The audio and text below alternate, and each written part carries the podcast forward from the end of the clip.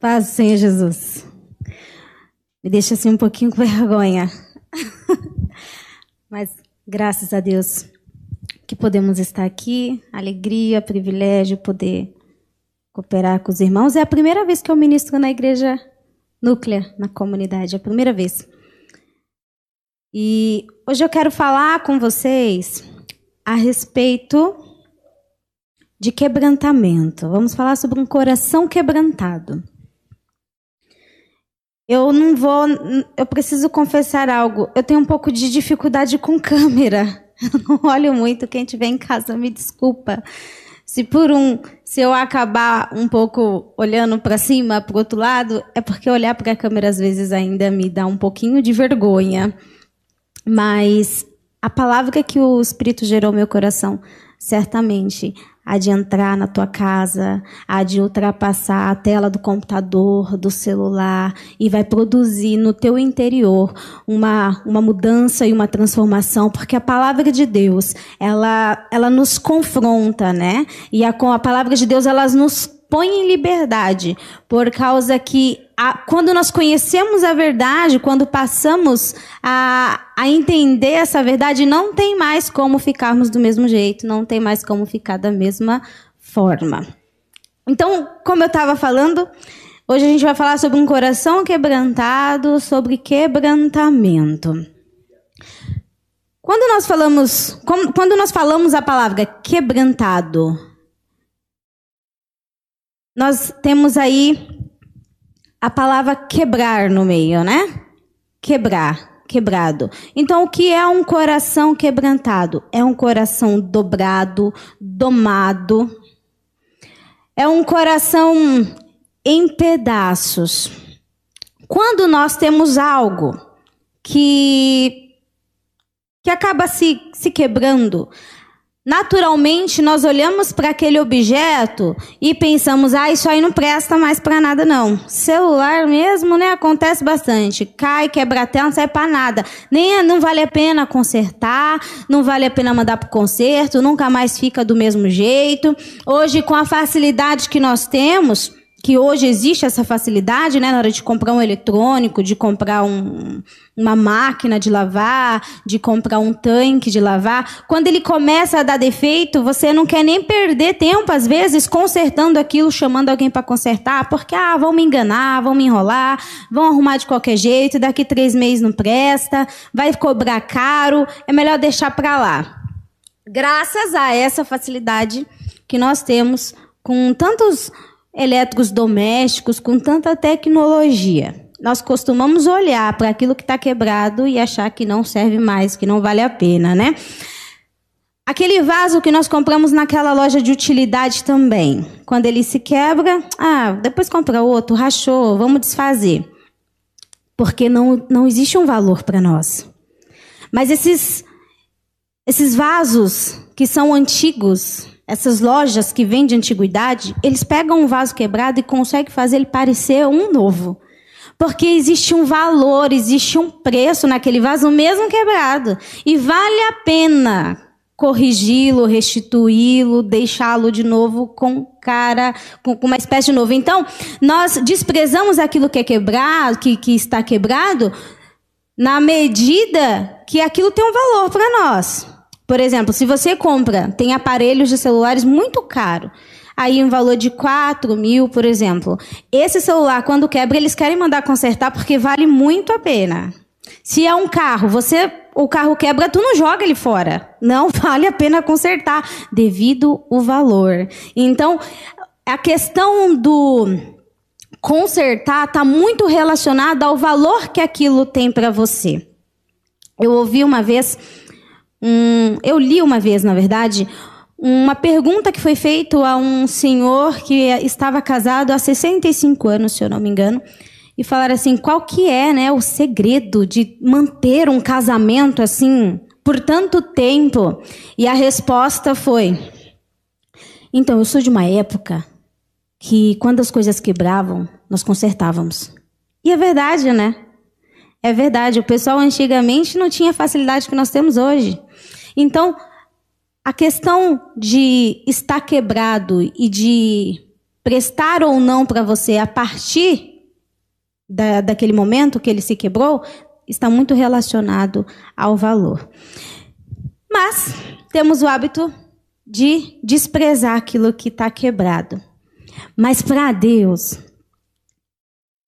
fica melhor quando se quebra. Vamos ler Jeremias capítulo 18? Glória a Deus. Diz assim, no verso 3. Jeremias 18, verso 3. E desci à casa do oleiro, e eis que ele estava fazendo a sua obra sobre as rodas. Como o vaso que ele fazia de barro se quebrou na mão do oleiro. Tornou-o a fazer dele outro vaso, conforme o que pareceu bem aos seus olhos fazer. Então veio a minha palavra do Senhor dizendo: Não poderei eu fazer de vós como fez este oleiro, ó casa de Israel, diz o Senhor. Eis que como barro na mão do oleiro, assim sois vós na minha mão, ó casa de Israel. Então aqui nós podemos ver um vaso. Jeremias vai até o oleiro, observá-lo trabalhar, enviado por Deus, né? Deus disse para que ele fosse até aquele local. Quando ele chega lá, ele vê um oleiro trabalhando um vaso. Só que de repente esse vaso se quebra na mão do oleiro. E o que ele faz? Ele recomeça novamente o trabalho, começa a fazer de acordo com a sua vontade, amassa o barro, prepara tudo de novo e começa ali fazer o barro de acordo com a sua vontade. E é isso que nós somos para Deus. Vasos valiosíssimos, preciosos. Nós temos muito valor para o Pai. Você que tem em casa tem muito valor para Deus. E você tem conserto sim, tem jeito sim. Mas eu tô aqui todo quebrado. Eu me sinto aqui toda quebrada. Sim, mas você está na mão de, do, do seu oleiro. É a mão de Cristo. Agora, se você não se colocar na mão do oleiro, aí existe uma possibilidade da sociedade olhar para você e achar que você não vale. Existe, sim, a, a grande possibilidade de olharem para você e dizer que você não presta, que você não serve. É necessário estar tá na mão do oleiro, porque o oleiro vai pegar e, com muito cuidado, por causa do valor que você tem, o quanto você é precioso, ele vai te refazer. Ele vai te moldar, ele vai te deixar como novo, porque tu é um vaso precioso. Não foi comprado numa loja de utilidade qualquer, não não, você foi comprado pelo sangue de Jesus. Você tem noção do tamanho do valor que você é para o Pai? Existe um, existe um valor imensurável, não tem preço o que Cristo fez, não tem como nós colocarmos em, em, em reais o que Jesus fez, não tem como. E você é um vaso preciosíssimo, tem jeito sim, tem chance sim, basta você se colocar na mão do oleiro para que ele possa então mudar, tratar, curar, consertar, ajustar.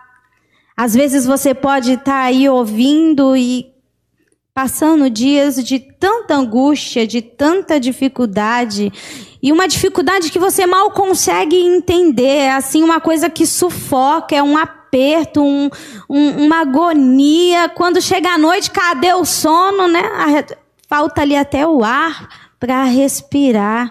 E você fala: Meu Deus, como eu estou cansada, como eu estou cansado. Quer saber de uma coisa? Eu sou um vaso, sim, mas eu sou o vaso mais frágil da casa do meu pai. Eu sou o vaso mais fraco. Até reconheço que eu sou um vaso, um vaso precioso. Já entendi, pastora.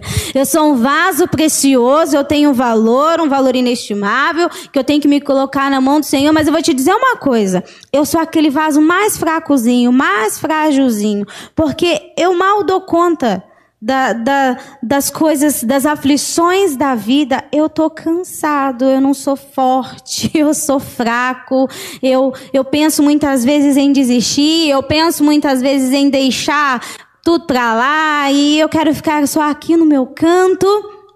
Às vezes a gente pensa muito isso, na é verdade? Ah, como pensa? Ah, eu tô cansado. Ai, tô cansado. E às vezes não é só um cansaço físico, é um esgotamento espiritual. E, e não é e não necessariamente você precisa estar à frente de um trabalho para isso, ou ser líder de alguma coisa, não, porque nós passamos por guerras constantemente no nosso espírito. O nosso espírito, ele está em guerra constantemente. E o teu corpo aqui trabalhando na terra lá, para o seu trabalho, de onde você tira o seu sustento, mas o teu espírito também trabalha para o mundo espiritual. E aí chega uma hora que o esgotamento físico chega junto com o espiritual e você pronto. Agora não tem mais o que fazer. Vem para a igreja arrastado, vem para a igreja assim se empurrando, e nos dias atuais que nós nem podemos tá com toda essa liberdade de, estar no culto, piorou. Aí é que enfraqueceu mesmo. Aí é que foi de tudo ladeira abaixo mesmo. Porque em casa, agora você tá aí assistindo, ouvindo, daqui a pouco o cachorro late, o vizinho chama, a criança chama, você lembra que tá passando outra coisa em outro canal, a panela chia, e aí isso te rouba. Em nome de Jesus Cristo, não permita que nada te roube e, e te impeça de ouvir as palavras que não deixa de ser de Deus. Mesmo que você não esteja num culto, mesmo que você não esteja num culto dentro de uma igreja, faça esse culto na tua casa. Ei, marido, ei, filho, ei, é esse momento aqui agora, a rotina dessa casa mudou. Agora, nesse momento, todo mundo para e nós vamos cultuar a Deus aqui. Nós vamos ser igreja aqui, porque o reino de Deus, o reino de Deus, quando você a partir do momento que você aceita Cristo Jesus e reconhece como Ele único suficiente Salvador, você passa a ser o reino de Deus em movimento. A tua casa é um lugar de habitação de Cristo. É lugar de habitação do Pai. É igreja. Você é igreja de Cristo. E você pode fazer do seu, da sua casa, da sua sala, do, do, do seu quarto, um, um lugar de culto a Deus. Sim. Então, em nome de Jesus Cristo tenha disciplina e que você tire esse tempo, reserve esse tempo para você e para ele, junto com a tua família, se possível. E aí você, então, pensando que está cansado, que está sufocado, eu não sei quanto tempo eu posso ministrar, eu esqueci de perguntar. Existe um, um tempo aqui?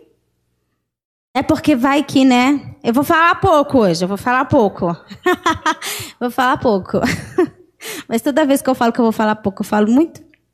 E aí você tá lá então se sentindo desse jeito, cansado, fadigado, se sentindo fraco. Aí sabe do que eu me lembro? Do que o Espírito Santo me fez lembrar? De um espinho na carne em Paulo, que está lá em 2 Coríntios, no capítulo 12, no verso 7, a partir do verso 7. Eu quero ler, eu não ia ler, mas vamos ler. Ainda que eu tenha recebido revelações tão maravilhosas, Paulo dizendo, Portanto, para evitar que eu me tornasse arrogante, foi-me dado um espinho na carne, um mensageiro de Satanás para me atormentar e impedir qualquer arrogância. Em três ocasiões, supliquei ao Senhor que o removesse.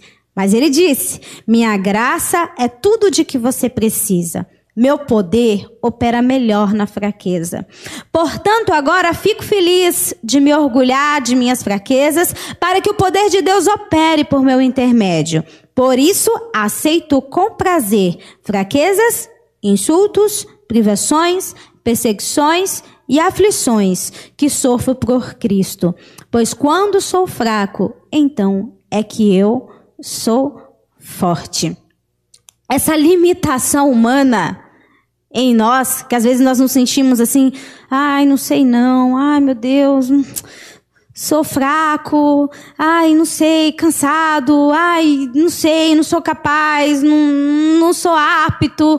Esse tipo de situação, esse tipo de coisa nos mostra o quanto como humanos, somos limitados. E o quanto precisamos e dependemos do poder de Deus atuando em nós. Porque o poder de Deus não está relacionado com a nossa força, mas com a força que vem dele.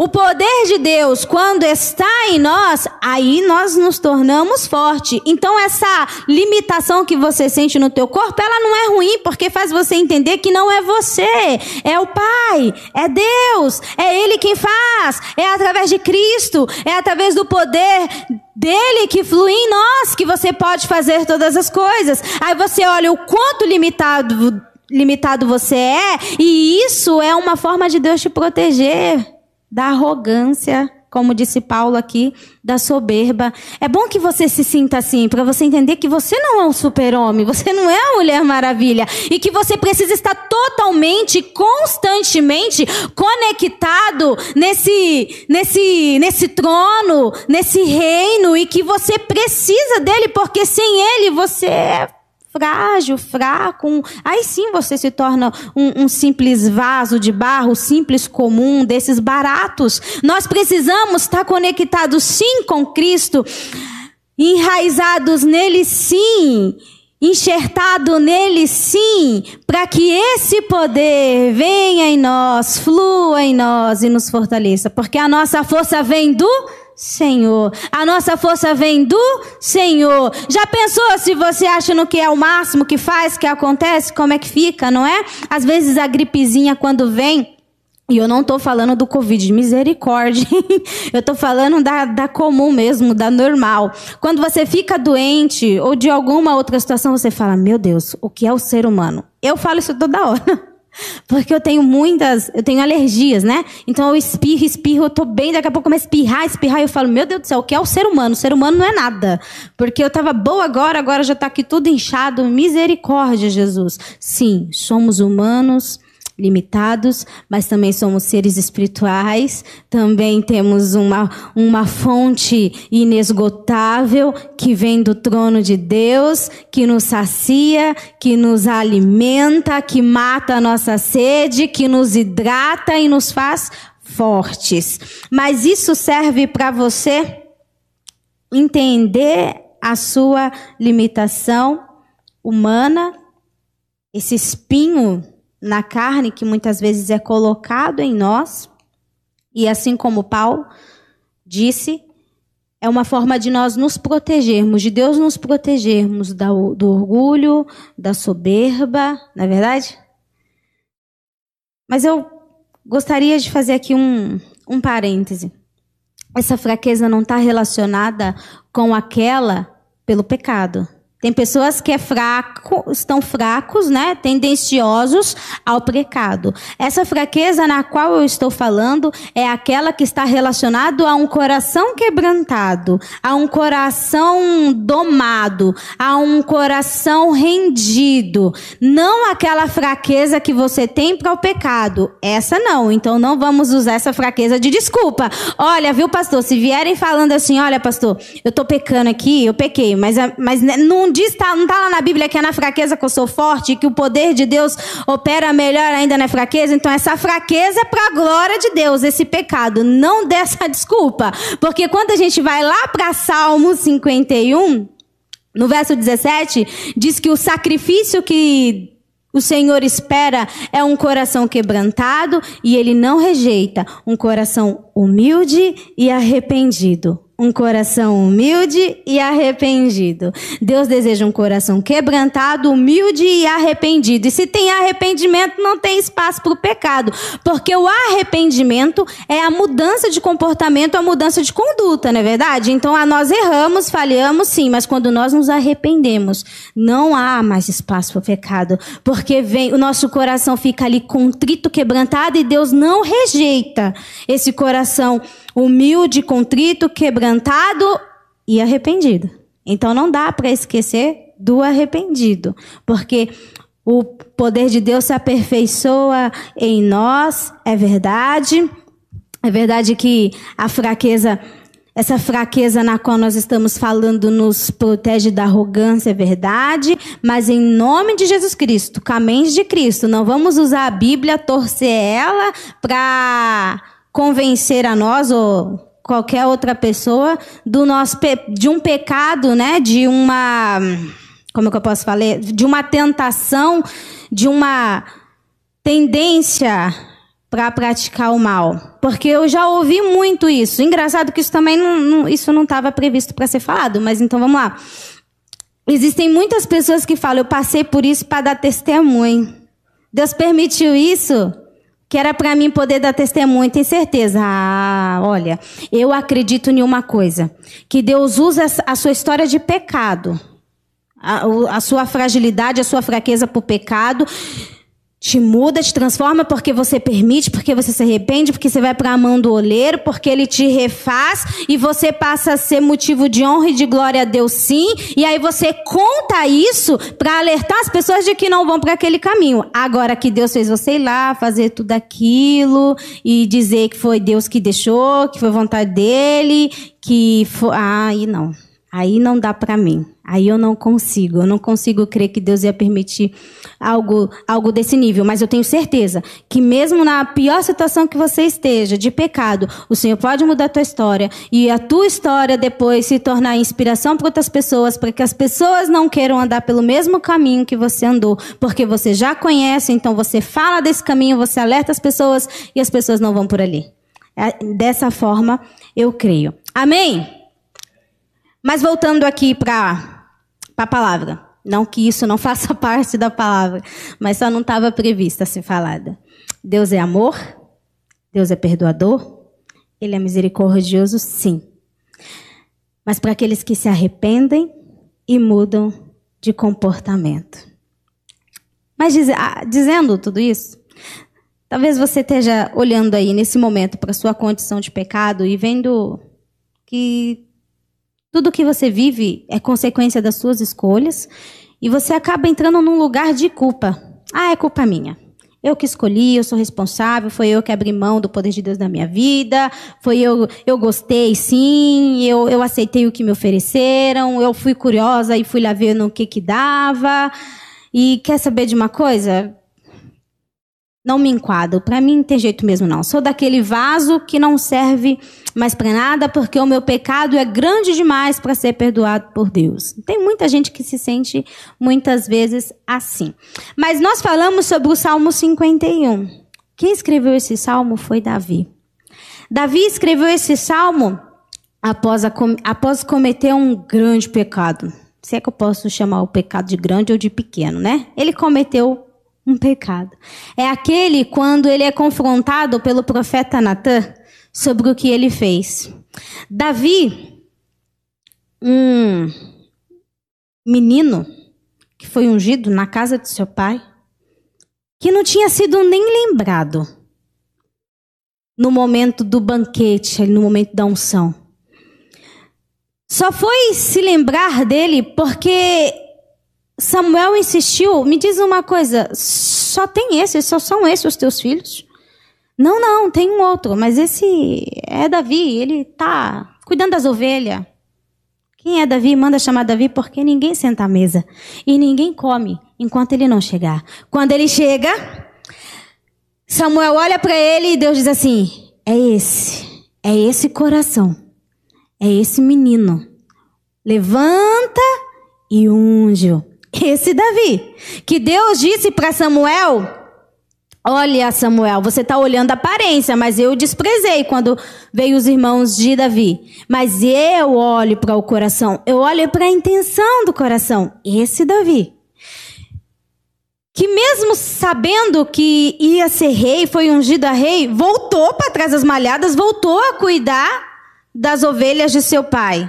Até que como filho obediente que ele era, ele corre para fazer o que o pai pediu, foi até o, o acampamento onde estavam seus irmãos e ouve um, um soldado, um incircunciso, como ele diz, filisteu gritando e, e tocando terror lá em todos os soldados. Eles começaram a correr e ele, epa, o que está acontecendo aqui? Quem é esse daí? Quem é esse incircunciso? Peraí, eu vou lá, vou matá-lo, fiquem tranquilo. Olha, rei, fica tranquilo, ninguém precisa perturbar o coração, não, porque eu vou vencê-lo, porque eu vou no poder do nome de Deus e, e nós vamos vencer. E tentam lá colocar uma armadura nele, ele, não, eu vou com a minha roupa de de pastor mesmo, eu vou com as ferramentas que eu tenho mesmo, porque foi assim que eu venci o urso, foi assim com o leão, eu vou, ele foi, o gigante caiu, o gigante morreu. É esse Davi. Que venceu um gigante com a fé. Porque não dá para dizer que foi com a pedra. Com a fé. Com, a, com o poder de Deus. Esse Davi. Esse mesmo Davi já tinha sido perseguido por Saul, movido por uma inveja, caçado, já tinha se escondido em cavernas. Ele já tinha. Saul já havia morrido, ele já tinha voltado. E aí, em um dia, no início do ano, diz assim, lá em 2 Samuel 11, 12, fala dessa história. Ele está lá, em vez de ir para a guerra, era costume naquela época dos reis estarem à guerra, ele manda o seu exército e fica. Depois de um sono, ele acorda e começa a passear pelo, pelo palácio, começa a passear e vê Betseba. A acha muito bonita, se interessa por ela, passa a cobiçá-la, manda procurar saber quem é ela. A informação vem, o nome dela é Betseba, esposa do teu soldado Urias, o Itita. E ele, sabendo disso, fala: traga ela para cá, traga ela para mim. Ele então mantém relações com ela, ela engravida, manda recado para Davi. Davi, preocupado com sua reputação de rei, chama, manda chamar Urias, conversa com ele, dá comida para ele, dá bebida para ele, pede para que ele vá com a sua esposa. Mas Urias era um soldado extremamente leal. E para mim o maior a maior o maior problema nessa história toda assim, o que me choca nessa história é esse momento. O ato dele olhar a mulher, cobiçar, saber que é casada, ok, ok, tudo isso é pecado, tá errado, é inadmissível, não foi correto, ele era rei, ele podia escolher qualquer mulher, a, a, todas as virgens do reino, ele podia ter naquela, naquele, naquela época era permitido, ele não devia querer aquela que ele que tinha compromisso, ok, eu entendo. Mas Urias era um homem leal. Era um soldado guerreiro, valente, listado entre os 37 guerreiros de Davi, valentes de Davi. Esses guerreiros, esses valentes eram aqueles que era aquele que ia junto com Davi assim, ó, pau a pau, tamo junto. Eu, eu, eu, eu enfrento junto contigo, eu enfrento os mesmos perigos. Não era daqueles soldados que se escondiam atrás dos outros, não. Era aquele que eram aqueles que tomavam a frente do rei, que defendia o rei, que morria pelo rei. Esse era Urias. Como Urias não volta para casa, ele tenta, naquela noite, ele tenta isso mais uma vez, deixar Urias ali, mas Urias fala: Não, eu me recuso a voltar e deitar-me com a minha mulher quando os meus irmãos isso, estão lá no exército inimigo. Não, não, não. Aí o que, que Davi então faz? Escreve uma carta, fecha, entrega para Urias, entrega para Joabe e lá estava a sua sentença de morte. E eu duvido que aquele homem abriu aquela carta. Eu duvido que ele fez isso. E ele carregou a sua própria sentença, sentença de morte. É esse Davi que escreveu esse salmo. Davi, ele era um homem segundo o coração de Deus? Era. Ele foi correto, íntegro em todos os teus, em seus caminhos, exceto quando matou Urias o Itita. Tá em Segunda Reis, se eu não me engano, não me lembro o capítulo, mas é a única parte que está bem clara na Bíblia que Davi que Deus não se agradou do que Davi fez, do que o coração, do que o coração dele o, o, o moveu a fazer, tomado aí pela pela paixão. E ainda assim, Deus continuou usando Davi para vencer as guerras, vencer as batalhas, estar à frente de um povo. Teve um filho, esse filho morreu, mas após a morte do seu filho, Betseba engravida novamente e então tem Salomão, que foi um rei extremamente sábio. Enquanto ele governou, houve paz no reino, não houve guerra, um homem extremamente sábio. O que eu quero te dizer com essa história é porque, por mais que você se sinta o pior dos pecadores, por mais que você se sinta Nunca deixou nem Deus agir, fluir sua, através da sua vida, não tem permitido Deus te usar no reino dele, na igreja, atuando de alguma forma, até mesmo no teu dia a dia ali, que as pessoas, você se sente tão envergonhado pelo pecado, tão envergonhado pelo que cometeu, que não, não, sem, não sente-se digno. Em nome de Jesus, seja liberto. Seja liberto, porque se você for a Deus com o espírito quebrantado, ele não rejeita um coração humilde, quebrantado e arrependido.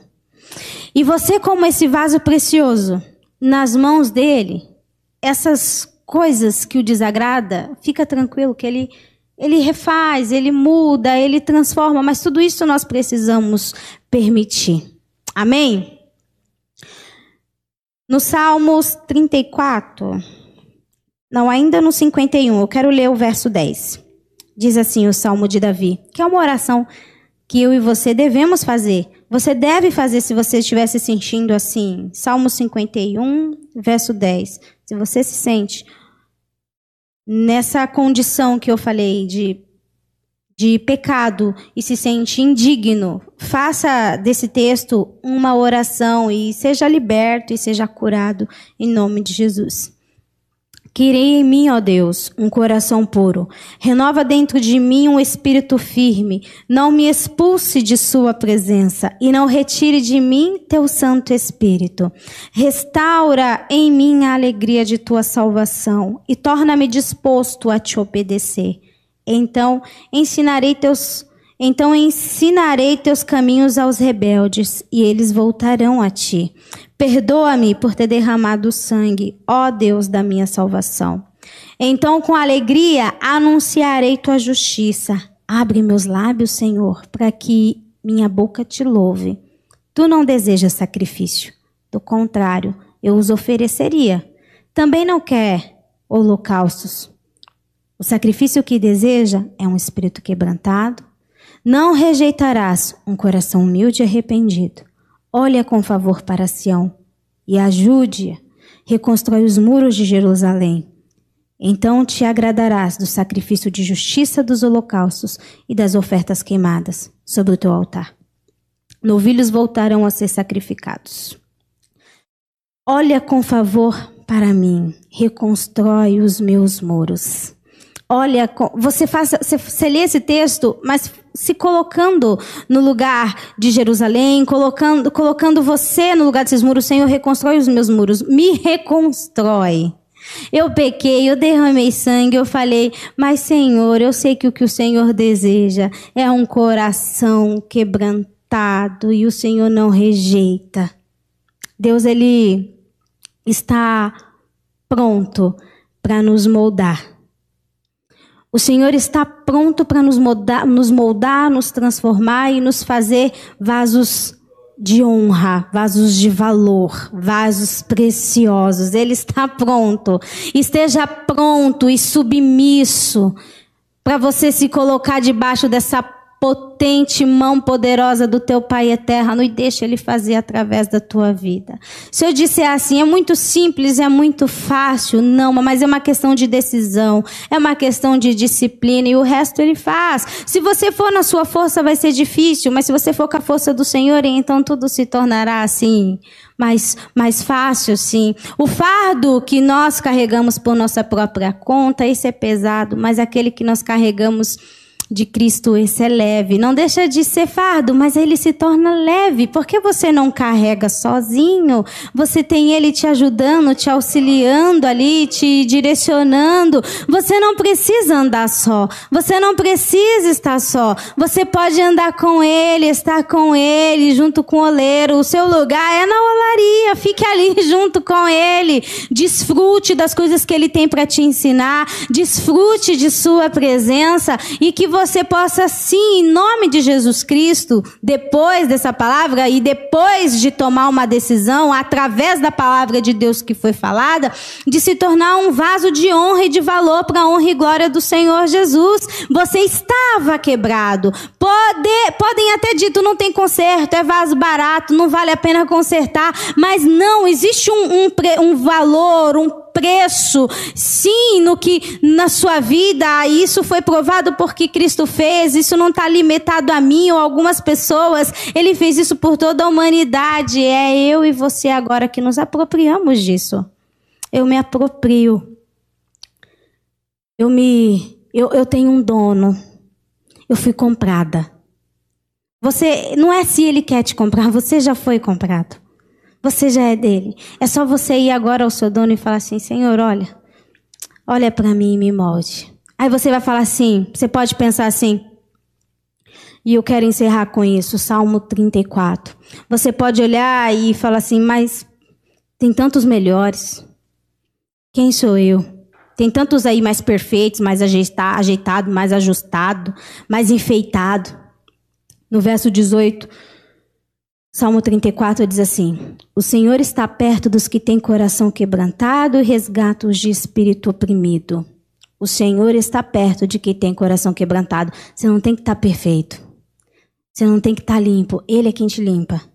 Ele está perto daquele que tem coração quebrantado. O Senhor está com você, entendeu? Se você tiver um coração quebrantado, ele te resgata. Ele resgata aquele que tem o espírito oprimido, um coração quebrantado. É só do que você precisa. Mas eu não estou pronto. Você não tem que estar tá pronto. Você tem que estar tá com o seu coração quebrantado, porque ele resgata aquele que tem espírito oprimido. Você fica esperando tá pronto, está pronto, está pronto, está pronto. E quem vai te aprontar é ele. E ele precisa do seu coração quebrantado para ele poder estar tá perto de você. É só do que ele precisa. Do teu coração quebrantado, disposto, teu espírito oprimido, submetido a ele, com falhas, com erros sim, mas fica tranquilo que ele vai vir aqui, vai vai ajustar todas as coisas, vai transformar, vai moldar, vai deixar pronto. É ele que nos prepara. É ele que nos prepara. Se eu fosse esperar estar pronta para executar e realizar e fazer as coisas para o reino, eu acho que eu não viria nunca. Mas eu me eu permito que ele me trate, que ele me molde todos os dias. A gente está sempre passando por mudança, por transformação. O que, o que nós temos que ter, o que eu e você tem que ter, é compromisso, é responsabilidade. Isso sim, é muita responsabilidade aquilo que nós fazemos para Ele, para o reino, por Ele, né? Ele faz sim em nós, através de nós, e tem uma responsabilidade nisso, sim, tem. Claro que tem. Eu não tô tirando, é, não tô deixando de. Não quero deixar de frisar isso. Existe sim. Não é de qualquer jeito, não. Não é bagunçado, não. Não é, não vem do jeito que tá, não. Não é assim. É com o coração quebrantado, com o espírito oprimido, é com é disposto a abandonar o pecado, arrependido. Aí sim, o Senhor pode nos, nos moldar e fazer em nós e através de nós. Davi, após ser confrontado, ele rasga suas vestes, chora, lamenta e pede perdão. Eu pequei, eu pequei, me perdoa, me perdoa. Senhor, não olhe agora só para o meu pecado. Não olhe agora só para o meu pecado. Você é mais do que o pecado. Você é mais do que o seu pecado. A tua essência, a tua origem é do céu. Você não é só pecado. Você, tá, você pode estar numa condição de pecado, mas você não é só pecado. E Davi, ele faz essa oração algumas vezes, Senhor, não olhe agora só para o meu pecado. Não olhe agora só para o meu erro. Não olhe agora só para o que eu fiz. Olha para o meu coração e você vai ver em mim um coração que te ama, apesar disso. Um coração que quer te adorar. Abre aqui, coloca de novo os louvores aqui na minha boca, porque eu não consigo nem louvar. Eu só choro, me dá alegria, porque eu não tenho mais nenhuma. Eu estou arrependido. A diferença está aqui. Quando nós somos confrontados pela palavra, quando nós somos confrontados por causa do nosso pecado, é nossa decisão e nossa escolha nos rasgarmos em arrependimento, em coração quebrantado ou em nos enrijecer e falar: esse pastor é muito é, folgado. Esse irmão aí é muito é querendo cuidar da minha vida. Ah, isso não é Deus, não, porque Deus é Deus de amor, porque Deus é Deus de misericórdia, Deus é Deus compassivo, Deus é Deus de chance e de oportunidade para aquele que tem um coração quebrantado, contrito e arrependido. Então, em nome de Jesus Cristo, para nós, o que nos falta muitas vezes é só isso: o arrependimento, o coração quebrantado. E Davi não deixou de ser rei por causa do seu erro, do seu pecado. Apesar do seu pecado, continuou sendo rei, continuou sendo usado por Deus para cuidar daquele povo, daquela cidade. Teve um filho que, que ocupou o seu trono. Davi não deixou de ser conhecido por mim por você como homem, segundo o coração de Deus. Deus não riscou essa parte da Bíblia, mas também está lá na Bíblia que ele foi um homem segundo o coração de Deus, correto? Exceto quando. Então, talvez na tua história tenha um exceto quando você fez tal coisa. Mas faz parte da sua história, não de quem você é no todo. Faz parte do que aconteceu. Faz parte do que aconteceu no processo, no caminho. Mas não do resultado final. Davi, no final, continua sendo conhecido como um homem segundo o coração de Deus. E tem nos inspirado tanto por tantos anos, né? Estamos aí há mais de dois mil anos falando e nos inspirando na história de Davi. Essa história de que é capaz de vencer com, com o gigante, essa história de que é capaz de Deus proteger quando está sendo perseguido, que o Senhor guarda. Enfim, Davi ainda é conhecido também por todas essas características. Então, em nome de Jesus Cristo, se existe algo na tua história que você acha que que, tá manch, que manchou aí a tua história, algo que você fez e que manchou a tua história, que por causa disso você não é capaz, você não pode, você não é digno, em nome de Jesus seja liberto. Seja curado. Arrependa-se e deixa Deus fazer o resto.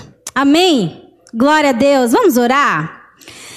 Senhor, eu quero te agradecer por essa oportunidade, por esse privilégio enorme de estar aqui na tua casa falando da tua palavra. Me sinto honrada, privilegiada e grata. E em nome de Jesus Cristo, que as pessoas na qual ouvirem essa mensagem, os que ouviram aqui, que o teu espírito possa continuar trabalhando em seus corações, convencendo do pecado, que o Senhor possa conven nos convencer todos os dias dos nossos pecados e que como vaso, Senhor, nós nos colocamos sim nas tuas mãos. Espírito de Deus, ajude aqueles que ainda estão com dificuldade a se colocar na mão do oleiro e deixar ser moldado por ele. E em nome de Jesus, assim como Davi, nós te pedimos, nos dê um coração puro e reto. Nos dê, Senhor, um coração segundo o teu. Assim como Davi, Senhor, nós pedimos a tua bondade, o teu amor sobre nós e que o teu Espírito Santo não nos deixe, que o teu Espírito não se afaste de nós. E em nome de Jesus Cristo, ó Pai, que nessa igreja, nesse lugar, pessoas possam querer estar nas mãos do oleiro e deixar ser moldado por ele e deixar ser tratado por ele, entendendo que o Senhor faz isso porque os ama e em nome de Jesus possam dar motivo de honra e glória para o teu nome através do, de, suas vidas, através do que fizeram, de uma história de perdão, de uma história de arrependimento e de coração quebrantado. Que o Senhor possa encontrar em nós, Senhor, esse coração quebrantado, contrito, em nome de Jesus. Amém. Deus abençoe. Obrigada.